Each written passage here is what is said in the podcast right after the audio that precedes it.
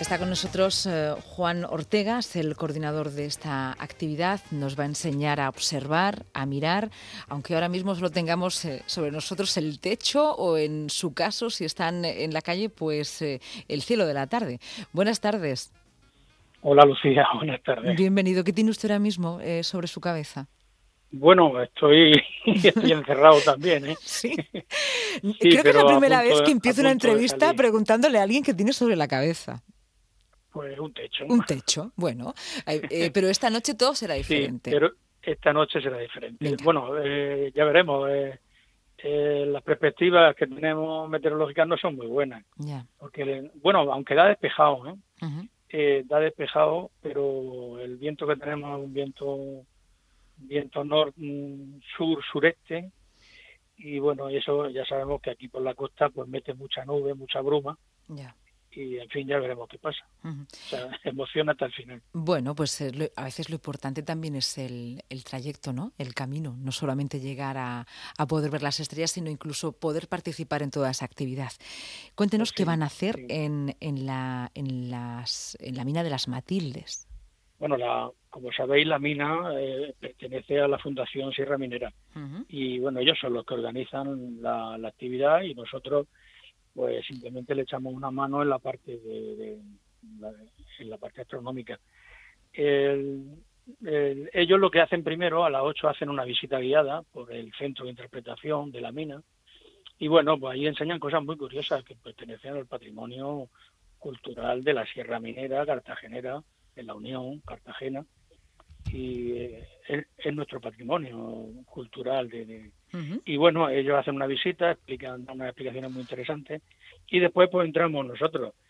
Y ¿Vosotros quiénes sois? Porque dice, ellos hacen esto y nosotros... Venga, cuéntenos quiénes son ustedes, porque si no es que parece un asedio. Lucía, sí, sí, esto es un asedio.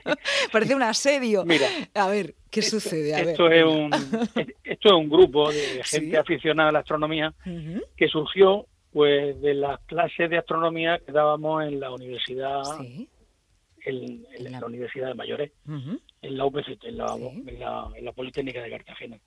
Y entonces pues esto fue quedando como desde hace ya mucho tiempo, más de 10, más de 10 años que llevamos el tema. Entonces pues se formó un grupo de amigos, profesores, alumnos, tal, que hemos ido preparando cosas, hemos ido por los colegios, hemos ido por los centros que nos han que nos lo han solicitado, como puedes imaginarte, ahora en estos tiempos que corren pues, son muy pocas las, pero bueno, eh, ya te digo, esta gente, la gente de la mina de las Matildes, la, gente de la Fundación Sierra Minera, pues siempre nos piden en verano hacer alguna actividad y nosotros, pues claro, pues, de forma altruista, como siempre, pues claro, para adelante. Y esta noche pues vamos a ver la lluvia de estrellas, vamos a intentar ver la lluvia de las estrellas. Verla, eh, entre comillas, porque habrá gente, bueno, no sabemos si habrá gente o no, porque la ONCE tiene sus problemas ahora en verano, en agosto es posible que haya gente invidente. De hecho, sí, bueno, la, actividad está preparada para está preparada y está para gente invidente, para ciegos. Y, bueno, a ver qué pasa. Entonces le, adaptamos la actividad. ¿Cómo se puede adaptar? Porque es, es decir, todo es muy especial, ¿no? Aunque sea un término muy utilizado, ¿no? El de especial. Esta noche tenemos la oportunidad de observar el cielo, que nos enseñen a mirar, que es toda una experiencia aprender a mirar, ¿no? Eh, aprender a distinguir entre unas estrellas y otras, entre unas galaxias, eh, bueno, entre cómo es nuestro cielo, pero es que además las personas invidentes van a poder al menos tener esa sensación, ¿no? Del paso de las Perseidas. ¿Cómo lo van a hacer? No, pero no es sensación solo, ¿eh? no, no Lucía. Eh, o sea, es que, mira, es todo cuestión de proponérselo. A ver. Y, entonces, mm, no, no es solamente ilusión, por supuesto, yo no, el que ciego no puede ver, no va a ver la, no la va a ver, ¿no? Sí, bueno, ¿qué experiencia van a, tener? Por eso le hablaba de sensaciones. ¿Qué experiencia van a tener las personas Pues la experiencia, lo primero, lo primero es acercarse a la astronomía, que es el objetivo básico que yo llevo persiguiendo ya bastante tiempo. Y entonces, por lo primero van a tocar un telescopio, van a saber más o menos, deprisa y corriendo, porque todo esto está preparado para hacer un curso muy largo, eh, en donde se profundizamos más estos temas, ¿no? Pero bueno, de entrada ellos llegan allí y van a toquetear por un telescopio. Sí. Eh, después de eso, del telescopio, pues reciben una charla, como todos los demás, y después eh, los videntes, entre comillas, vemos la lluvia, si es que vemos alguna, y los invidentes pues, participan allí del ambiente. Pero si cogemos, si logramos cazar alguna alguna preseida, alguna traza, alguna una estrella fugaz, yo eso después se lo traduzco a ellos en volumen. Eh, esa, esa fotografía se le traduce en, en, en, volumen, que ellos, ellos pueden pueden ver lo mismo que vemos nosotros, porque, mm, Lucía, mira, el, a nivel de astronomía aficionado, eh, los colores prácticamente casi no existen. O sea, solamente podemos ver colores en algunas cosas muy determinadas, en los, planetas cuando le metemos mucho aumento, en la luna lo vemos en blanco y negro. Las estrellas para nosotros son puntos, para ellos siguen sí, son puntos. Sí, sí, es verdad. Y además es muy difícil distinguir el color, eh, muy, muy complicado, ¿no? Son todas blancas, a no ser que uno se haya de alguna manera eh, esforzado, experimentado y aprendido a ver, ¿no? O, hayas tomado algo y entonces veas color. Bueno, pero eso ya no tiene nada que ver. Pero no. Eso, eso, forma parte de, de, otro capítulo que si usted quiere podemos hablar otro día. Pero en este caso, la observación así de una manera eh, mm, ortodoxa, ¿vale?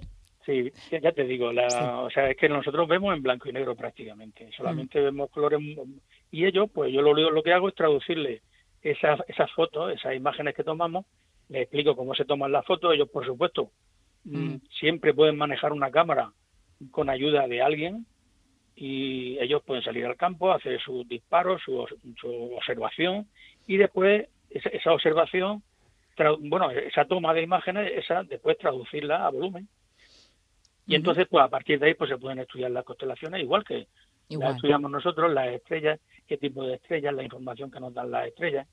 A nivel profesional ya es otra cosa, porque ya a nivel profesional ya se trabaja con colores, ya las estrellas, los colores de las estrellas nos dan mucha información de qué es lo que hay en esas estrellas, qué distancia están, cómo se mueven. Nosotros los aficionados ahí no, no, podemos entrar, ¿no? Pero bueno, el concepto de color, mm, ellos también lo trabajan eh, para alguien que haya perdido la vista, pues bueno, mm, es, más complicado. Pero para los invidentes de nacimiento, para los ciegos de nacimiento, eh, el tema del color se les trabaja. Y bueno, cuando son chavalines, le, están trabajando con el tema de olores, con el tema de textura. Eh, en fin, siempre yo, yo lo trabajo en el curso que tenemos pensado para ellos. Mm, se les trabaja el tema del color por comparación una radiación, igual que el calor. Sí, caliente o frío, ¿no? De hecho, los colores son calientes o fríos, ¿no? Y es una cuestión sinestésica incluso. Sí, sí, ya te digo que, esto es cuestión de proponérselo. Los otros días una una, una mujer, desde luego, pues, nos ponía los pelos de punta. ¿Qué pasó? A ver, cuéntenos esa anécdota. Estamos tocando, no, la, pues la frase que se le escapó a aquella mujer, ¿no? Le estamos tocando el cielo con, con las manos. claro. Pues, pues, qué bonito, ¿no? Sí. Eh, eh, esto parece una, como una, yo qué sé, como una, como una llamada, como una, como un anuncio, ¿no? Publicitario. Sí, se podía utilizar como anuncio publicitario, ¿no? Estamos tocando el cielo con la... No, pero es real, ¿no? Si luego ustedes traducen en volúmenes eh, las estrellas que han visto, las galaxias, pues se puede tocar, se puede palpar y así se puede entender. Qué interesante. Claro. Oye, ¿y qué? No sé si se puede predecir lo que veremos esta noche. Sé que casi todos los agostos se pasan las Perseidas, ¿no? En teoría se deberían de ver unas 100, unas 100 trazas a la hora, ¿no? Eso, esa es la teoría. ¿100 trazas a la hora? Después, ¿Así? Sí, sí 100, 120, 80, varía, varía de un año a otro, varía. Y bueno, pues lo primero que hacemos es explicarles cómo se forman, eh, en qué consisten, esa, que es muy sencillo, simplemente son los rescoldos que ha ido dejando un cometa que pasó, que tuvimos la suerte De, ver en, en 1992.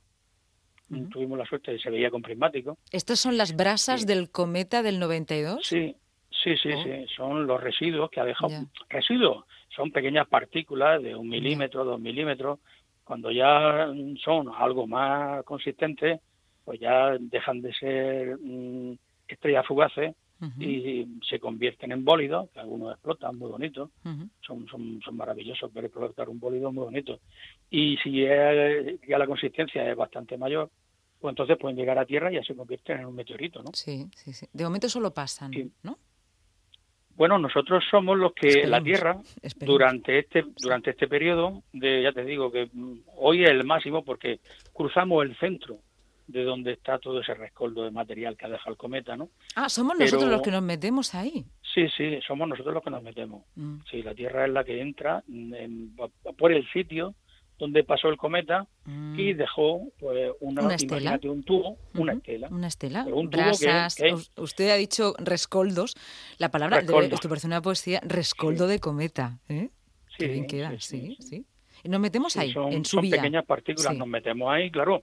Tú ten en cuenta que esas partículas, aunque son muy pequeñas, son de un milímetro, eh, chocan con la atmósfera y entonces, claro, un milímetro a 80 kilómetros de altura, que es donde se produce la colisión, o 100 kilómetros, un milímetro imposible verlo, ¿no? Pero lo que sí ve es que esa partícula se, mm, se ioniza, se calienta tanto y tan rápidamente que mm, se volatiliza. Se volatiliza y entonces deja una, mm, deja una zona de aire, de atmósfera caliente, que se ha ionizado, pues se ha calentado tanto que se ha ionizado. Y eso es lo que vemos nosotros, eso son las estrellas fugaces. Pero realmente las eh, estrellas fugaces no es una estrella que pasa, somos nosotros que interferimos en otra vida. Sí, sí, que chocamos, chocamos ah. contra un tubo de material que ha dejado un cometa, en este caso el SIPTAT, que ya te digo, lo vimos en 1992, lo vimos con, con, prismáticos, era un cometa normalujo, ¿no? Pero bueno. Bueno, a ver, no le quita romanticismo, no es una estrella la que pasa, nos hemos mm, equivocado, somos así de egocéntricos, somos nosotros los que pasamos, eh, somos, la estrella. Si hubiera alguien por ahí en el rescoldo, ¿no? Pues, Diría, mira cómo pasan los terrícolas hoy. Pues mira, hay una teoría que es la de la paspermia cósmica, que precisamente habla de lo que tú estás diciendo, ah, de que si hubiera alguien ahí. Pues e, esta teoría, ya te digo, que mm, le echa la culpa a los cometas Vaya. Mm, ahora ha caído mucho. es que es muy fácil echar la culpa a un cometa, ¿eh, Juan? Sí, bueno, históricamente siempre se le ha echado la culpa de todo lo malo que ha pasado, ¿no? Eh, pero eh, se le echaba la culpa de que en, estos cometas eran portadores de vida y entonces podían mm, transportarla de uno sitio a otro. Eh, de hecho, la composición de los cometas, hay dentro de los cometas hay bastante agua, eh, la teoría más factible actualmente sobre los océanos de la Tierra, pues que se formaron a base de impactos de, cometas. En una época cuando la Tierra se estaba formando, donde los impactos eran pues, un día sí y otro también, ¿no? y, ya te digo, esa teoría se llama la paspermia cósmica y habla de que como esos cometas tienen, la mayoría de los cometas tienen mucha materia orgánica relacionada con la química orgánica, que pueden ser los predecesores de la vida. ¿eh? Que en alguno de esos cometas vino pues el germen de una posible vida que después evolucionó aquí. Y bueno. Bueno, pues es que esto es muy interesante. Mire usted que estamos hablando de asuntos, cómo no, Juan Ortega, muy mundanos. Estamos en, en la radio, en la tierra, con nuestros usos horarios, aunque a veces me equivoque y diga unas horas que no son. Pero luego, si te das cuenta, el tiempo y el espacio es otra cosa totalmente diferente. Pues sí, esto, mira, es una afición muy bonita. La, astronomía. Entonces, este, mm, es una afición en donde lo, principal es la ciencia, ¿no? La ciencia, la lógica y la razón. Y bueno, y pues ahí estamos. A, a unos nos apasiona, a otros también y a otros menos. Pero bueno, es muy apasionante. Ustedes van a organizar esa actividad en la mina de las Matildes, donde es una actividad accesible, incluso las personas invidentes van a poder eh, palpar el cielo, van a poder tocarlo. Y hoy sabemos un poquito más acerca de nosotros mismos. ¿eh? Cuando yo empezaba este programa, venía así normal, como todos los días, y pensaba que íbamos a tener una lluvia de estrellas, que eran partículas que se desintegraban en, en la atmósfera y hoy nos hemos dado cuenta que somos nosotros los que interferimos en eh, la estela de todo un cometa. Figúrese qué cambio. Esto es un giro copernicano casi, sí. Es que nosotros nos movemos a una velocidad de unos 30 kilómetros al segundo. Eh, entonces el golpe es bastante... Eh, las partículas, estos granitos de arena, pues se, mueven a unos 60, 50, 60 kilómetros por segundo. Se pueden sumar y entonces la suma da una velocidad de unos 80 kilómetros, fíjate, 80 kilómetros al segundo, al segundo, claro, esto se calienta por lo que va pasando. Claro. calienta y produce la estela que vemos, claro. Pues hoy cuando miremos el cielo, eh, si las nubes lo permiten, sabremos un poco más. Y si no lo permiten, miren ustedes el cielo. ¿eh? Es una buena costumbre, que a veces el hecho de vivir en las ciudades nos ha pues eh, creado una especie de techo artificial a todos y tenemos una mirada más rectilínea, ¿no? Pero hay que empezar a, a, volver a mirar al cielo y apasionarse con lo que hay más allá de nuestras cabezas. Juan Antonio Ortega, es un placer, ha sido un placer de verdad hablar con usted. de verdad que sí. Lucía, de verdad. Pásenlo muy bien y disfruten. Disfrútense mucho. Muchas gracias. Venga, gracias a vosotros. Un abrazo. adiós.